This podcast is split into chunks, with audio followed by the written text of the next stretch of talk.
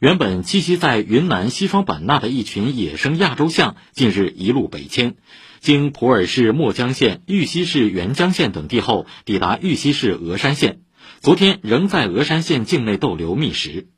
目前，这群十五头野象离昆明市晋宁区已不到五十公里，离昆明城区仅约一百公里。